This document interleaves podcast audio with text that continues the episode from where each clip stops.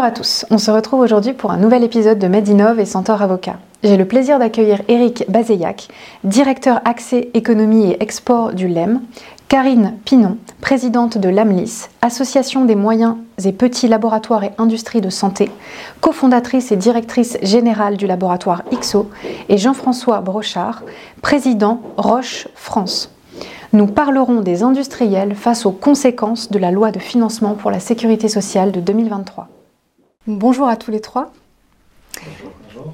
Euh, donc nous allons commencer par euh, débuter, donc en débutant cet épisode, par Eric Bazeillac. Vous allez pouvoir nous expliquer, donc il y a eu aujourd'hui de, de, très fortes mobilisations des organisations professionnelles ces derniers mois lors de l'élaboration du projet de loi de finances pour la sécurité sociale.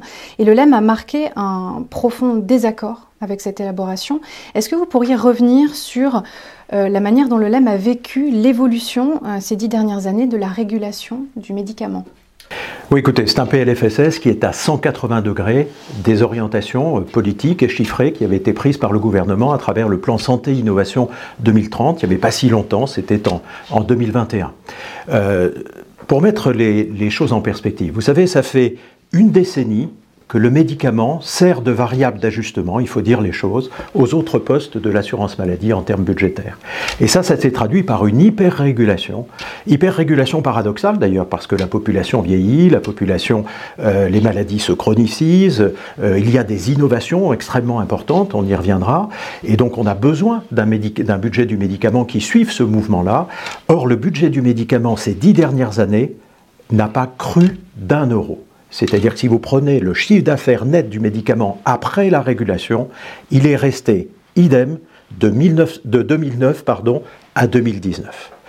Euh, donc, vous avez un certain nombre de besoins qui ont été clairement exprimés par le président de la République au décours de la crise Covid et au moment d'un rendez-vous très important qui est le plan santé-innovation 2030, et nous étions en parfaite adéquation avec ces besoins, la nécessité d'apporter l'innovation thérapeutique qui va être formidablement euh, dynamique euh, ces prochaines années et dès maintenant à nos concitoyens, la nécessité de leur apporter au quotidien des médicaments essentiels, qui peuvent être des médicaments matures mais qui n'en sont pas moins essentiels, la nécessité parfois aussi de reloquer localiser une partie de la production qui est partie un peu trop vers l'Asie, comme vous le savez.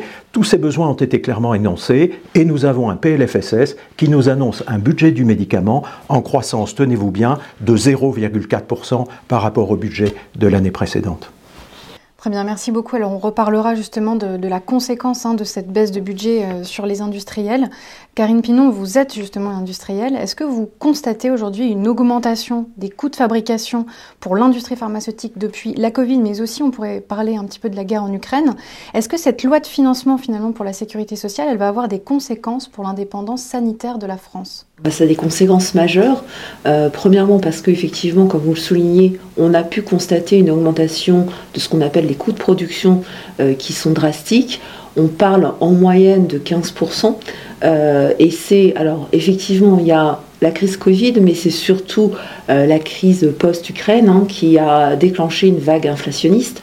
Et cette vague, elle a entraîné des augmentations sur tous les postes. C'est-à-dire qu'on parle à la fois des euh, productions de matières premières, on parle également à la fois de ce qu'on appelle la production des entrants, c'est-à-dire euh, le carton, l'aluminium, le verre, euh, également bah, les coûts d'énergie. Là, c'est là où très clairement on a le plus fort impact. On parle de parfois jusqu'à 200% d'augmentation des coûts d'énergie. Je vous donne juste l'exemple d'un de nos membres qui est passé de 50 000 euros de factures par mois d'électricité à 150 000 euros.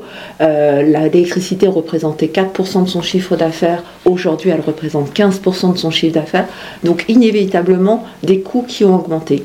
Et nous, dans ce contexte-là, ce qui est dramatique, c'est, ben, si je prends l'exemple euh, d'un boulanger, euh, le boulanger, il a le coût de sa farine qui augmente, euh, le coût de son électricité qui augmente, le coût de ses employés qui augmente. Derrière, il peut augmenter le coût de sa baguette. Nous, avec un environnement extrêmement contraint, on est dans un étau, on a des coûts de production qui augmentent et notre coût de prix de vente qui euh, diminue, enfin qui, qui, reste fixe. Donc du coup, on a une marge qui diminue et c'est là où effectivement on va avoir un vrai problème parce que ça va nécessairement entraîner des arrêts de production, des arrêts de commercialisation de produits qui ne peuvent plus être économiquement viables sur le sol français. Très bien. Alors, on ne peut pas parler aujourd'hui de cette loi de finances sans revenir sur le budget? Qui a été alloué euh, pour les médicaments, qui est un très gros sujet. Est-ce que vous pensez aujourd'hui que l'enveloppe budgétaire, euh, Jean-François Brochard, elle est trop basse et concrètement, comment cela se répercute-t-il sur des entreprises comme Roche? Alors, je, vais être en continuité avec mes, avec mes deux collègues. Donc, la réponse courte est évidemment oui. Cette euh, enveloppe du médicament fixée dans le PLFSS est trop basse. Mais ce qui est intéressant, en fait, c'est de comprendre pourquoi. Et euh, ce qu'il faut bien avoir en tête, c'est que le médicament, c'est avant tout euh, un bien euh, avec de fortes interdépendances dans le monde de la santé, ça c'est une évidence, mais aussi dans le monde économique, dans le monde de la recherche et du développement, dans le monde social également. Et donc il faut aussi considérer le médicament avec ses impacts dans, dans, dans, dans, tous ces éléments, ce, qui fait, ce qui me fait dire que la question du médicament, la question du financement du médicament est avant tout une question systémique. Donc si vous la prenez sous l'angle purement en essayant de réduire au maximum finalement euh, cette enveloppe-là, vous allez euh, inévitablement euh, avoir un certain nombre d'impacts que je, que, je, que je veux bien détailler. et mon invitation, ce serait de considérer le médicament dans ses impacts systémiques et dans des cycles qui sont des cycles longs. Eric, tu en as parlé en partie. Effectivement, quand les besoins en santé euh, qu'on peut, euh, de toute évidence, euh, on, voit que ces besoins sont, augmentent. Tu l'as évoqué, le vieillissement, chronicisation, etc. D'ailleurs, c'est pas un hasard si dans les 15 dernières années, l'ONDAM, qui est globalement le, montant alloué par l'État dévolu à, la santé, on se retrouve avec une augmentation d'à peu près 50% sur les 15 dernières années. Dans le même temps, mais tu l'as dit, l'enveloppe du médicament, elle n'a pas augmenté d'un iota. Donc en fait, le, poids relatif du médicament, il y a une quinzaine d'années, c'était à peu près 15% du, budget de la santé. Aujourd'hui, c'est 10%, euh, avec des services rendus qui ont été absolument prodigieux, avec une mise à disposition aussi d'innovation de rupture pendant toutes ces années-là. Donc vous comprenez qu'il euh, y a un certain nombre d'impacts qui désormais se, font sentir. Et j'en citerai d'abord des impacts de long terme qui sont liés finalement aux signaux de désattractivité que cette réduction euh, de l'enveloppe envoie sur les investissements industriels, sur les investissements de RD. Et vous savez que ces cycles-là sont des cycles longs. Donc les, cycles de décision pour ces investissements sont longs. Quand les impacts sont euh, sur des séries longues de cette nature-là, évidemment, c'est désincitatif pour un certain nombre d'entreprises de continuer à investir en industrie euh, et notamment en, recherche et développement. Mais ça n'a pas que des impacts long terme. une enveloppe basse, c'est aussi, à court terme, Karine, tu l'as dit, aussi euh, une pression supplémentaire et forte sur les marges euh, des producteurs euh, de, ces, de ces médicaments. Et il y, a deux conséquences. la première, c'est que ça met déjà en tension des, euh, des schémas d'approvisionnement euh, qui sont fragilisés ici ou là pour aussi pour des questions d'inflation. Et donc ça, ça, exacerbe finalement ces problématiques et ça rend parfois non viable économiquement la commercialisation de certains produits. Et puis euh, l'autre aspect, un, autre effet également sur la, sur, la, sur la diminution de ces marges, c'est que ça rend parfois non viable la commercialisation de produits innovants pour les patients français, alors que dans d'autres, euh, dans d'autres zones géographiques, et je pense notamment à l'Allemagne, à l'Italie, euh, des, pays qui sont proches de nous, euh, ces, produits-là sont, sont, commercialisés, donc ça met une forme de pression sur également, quelque part, la perte de chance pour les patients d'accès à ces innovations. Et on, pourrait revenir sur cet aspect de l'innovation. Est-ce qu'il y a un risque fort selon vous, ou est-ce que vous êtes quand même optimiste sur le fait que l'innovation soit freinée cette année? Du fait de cette loi de finances L'accès à l'innovation. L'accès à l'innovation, l'innovation au sens large, parce qu'on pourrait aussi parler de l'innovation thérapeutique, euh, même vous savez, le, paradoxe, c'est que euh, cette loi de financement de la sécurité sociale, elle a été précédée d'une série de réformes annoncées dans le cadre du plan Santé Innovation 2030, qui étaient des réformes qui, étaient consacrées à l'accès, et singulièrement à l'accès à l'innovation. Réforme de l'accès précoce, réforme de l'accès direct, réforme de la liste. Et ce que nous révèle cette loi de financement de la sécurité sociale de trop, si j'ose dire, c'est que avec un budget qui est resté à nouveau à un étiage euh, quasiment qui n'a pas évolué depuis une dizaine d'années, on ne peut plus euh, faire face aux réformes et aux ambitions qu'elles véhiculent. Euh, vous ne pouvez pas admettre des médicaments innovants simplement parce que vous décrétez qu'ils doivent être là. Il faut pouvoir les financer. Et si le comité économique des produits de santé sait qu'il ne dispose que d'un montant de financement extrêmement réduit, eh bien, il aura du mal dans la négociation à être même en phase avec les règles du jeu qu'il a lui-même, euh, qu'il s'est lui-même accordé dans le cadre de, l'accord cadre. Et nous, ce à quoi nous assistons, et ce sont des indicateurs extrêmement préoccupants, c'est que dans le cadre des négociations de, prix qui ont lieu en ce moment, eh bien, les propositions initiales euh, du CEPS sont aux antipodes des propositions euh, des, des, industriels. Les règles du jeu de l'accord cadre, euh, telles qu'elles sont utilisées par euh, euh, le CEPS aujourd'hui sont assez souvent détournées malheureusement et les temps de négociation s'allongent dangereusement. Au dépend du patient. Comment? Au dépend du patient. Et au dépend du patient, bien sûr. Euh, donc il ne s'agit pas de dire euh, accéder, accéder, accéder. Si en face vous ne mettez pas les moyens euh, budgétaires pour le faire, eh bien vous avez un choc. C'est ce choc-là que nous vivons aujourd'hui. Ce qu'on peut regretter aussi, c'est la logique comptable que tu décrivais elle a mis dans le mur euh, déjà, euh, on, on l'a appliqué au niveau du quota des médecins, on sait où on en est aujourd'hui, on l'a appliqué au niveau de l'hôpital, on sait où on est arrivé. Et euh, je dirais que là, on arrive à la troisième phase, c'est le médicament. Et donc, on tire vraiment les sonnettes d'alarme en disant qu'il faut arrêter parce que cette logique comptable, on sait où elle nous mène à chaque fois.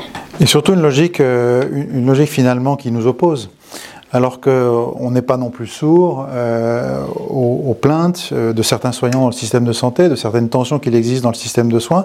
Et euh, ce qu'on souhaiterait, c'est, à travers un financement adéquat, continuer à être une ressource. L'exemple parfait pour moi de ça, c'est pendant le Covid.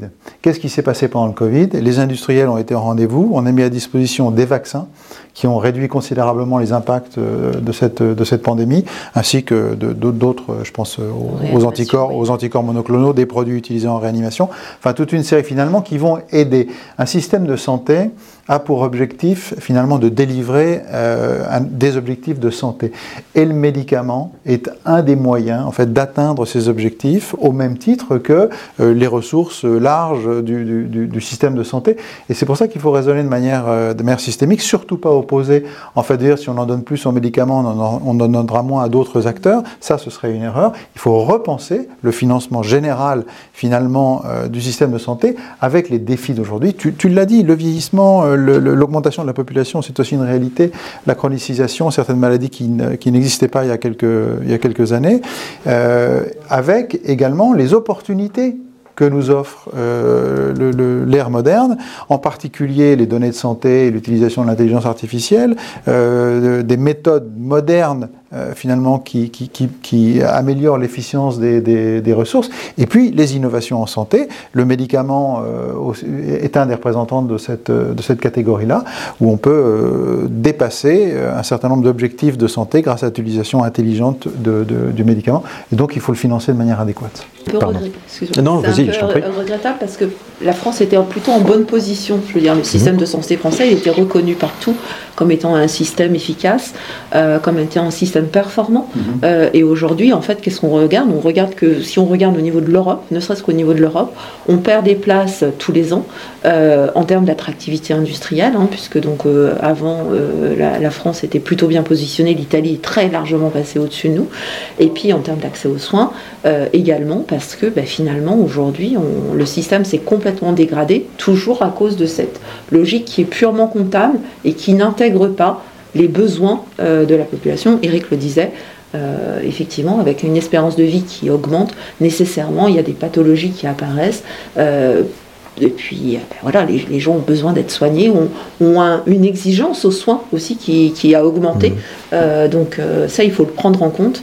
Et aujourd'hui, malheureusement, on voit que la France rétrograde sur ces prises en charge-là. Voyez, au-delà même de la capacité budgétaire, il y a un enjeu de construction de la euh, loi de financement de la sécurité sociale. Comme on le disait euh, sous diverses formes, au fond, cette loi de financement de la sécurité sociale, son péché originel, c'est qu'elle n'est absolument pas bâtie concernant le médicament en particulier, à partir des besoins. Vous pouvez dans ce pays avoir une loi de santé publique qui vous donne des orientations de santé publique très fortes euh, sur la lutte contre les antibiotiques, sur la pédiatrie par exemple, et puis quelques mois après, on peut voter une loi de financement de la sécurité sociale qui se fiche complètement de ce qui a été dit dans la loi d'orientation euh, de, santé publique euh, préalable en termes budgétaires. On n'en tient absolument pas compte. Donc il faut reconstruire les LFSS à partir des besoins, sinon il nous arrivera, et il nous arrive déjà ce qui est arrivé, comme le disait très bien Karine, euh, sur l'hôpital. Et le deuxième péché structurel de la construction de ces LFSS, c'est la temporalité. Comment est-ce qu'on peut vivre dans une période aussi dynamique en termes d'innovation que celle que nous connaissons depuis une petite dizaine d'années qui va encore se prolonger, et c'est très bien pour les patients. Comment est-ce qu'on peut vivre dans l'annualité budgétaire des LFSS comme seul repère? C'est-à-dire qu'on n'a aucune boussole qui nous dit ce qui va se passer à 3 ans, à 5 ans, alors qu'on sait qu'il va falloir prévoir l'arrivée de ces innovations, qu'il va falloir surtout anticiper leur impact sur l'organisation des soins, et surtout que tout ça n'est pas dramatique, c'est même des bonnes nouvelles en termes d'économie, parce que ces innovations, elles vont générer des économies dans le, dans le système. Je, voudrais aussi élaborer sur ce que tu viens de dire, parce que euh, construire des lois de santé avec des objectifs euh, pour la santé des Français me semble essentiel. en ce qui concerne le médicament, il y a aussi un volet euh, social, économique et celui de l'économie de la connaissance, notamment sur les systèmes de recherche et de développement. Donc, c'est des questions, il y a des questions industrielles, de souveraineté, de développement industriel, de compétences aussi de filières, des questions sur euh, la recherche et le développement où la France peut jouer un, rôle plus important dans, l'émergence de ces, innovations.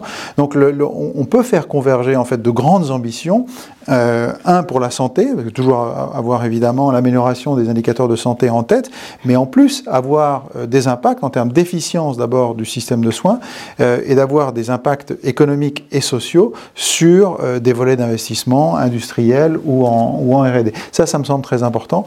et donc considérer in fine le médicament comme un investissement pour ce pays, euh, plutôt qu'aujourd'hui un coût. Et c'est ça le, changement de paradigme qu'il faudrait idéalement euh, opérer, avec lequel il faudrait repenser euh, cette régulation. Le dire est très important parce que derrière cette logique économique, finalement, il ne faut pas oublier que le patient doit rester le centre finalement de toute la logique d'innovation médicale.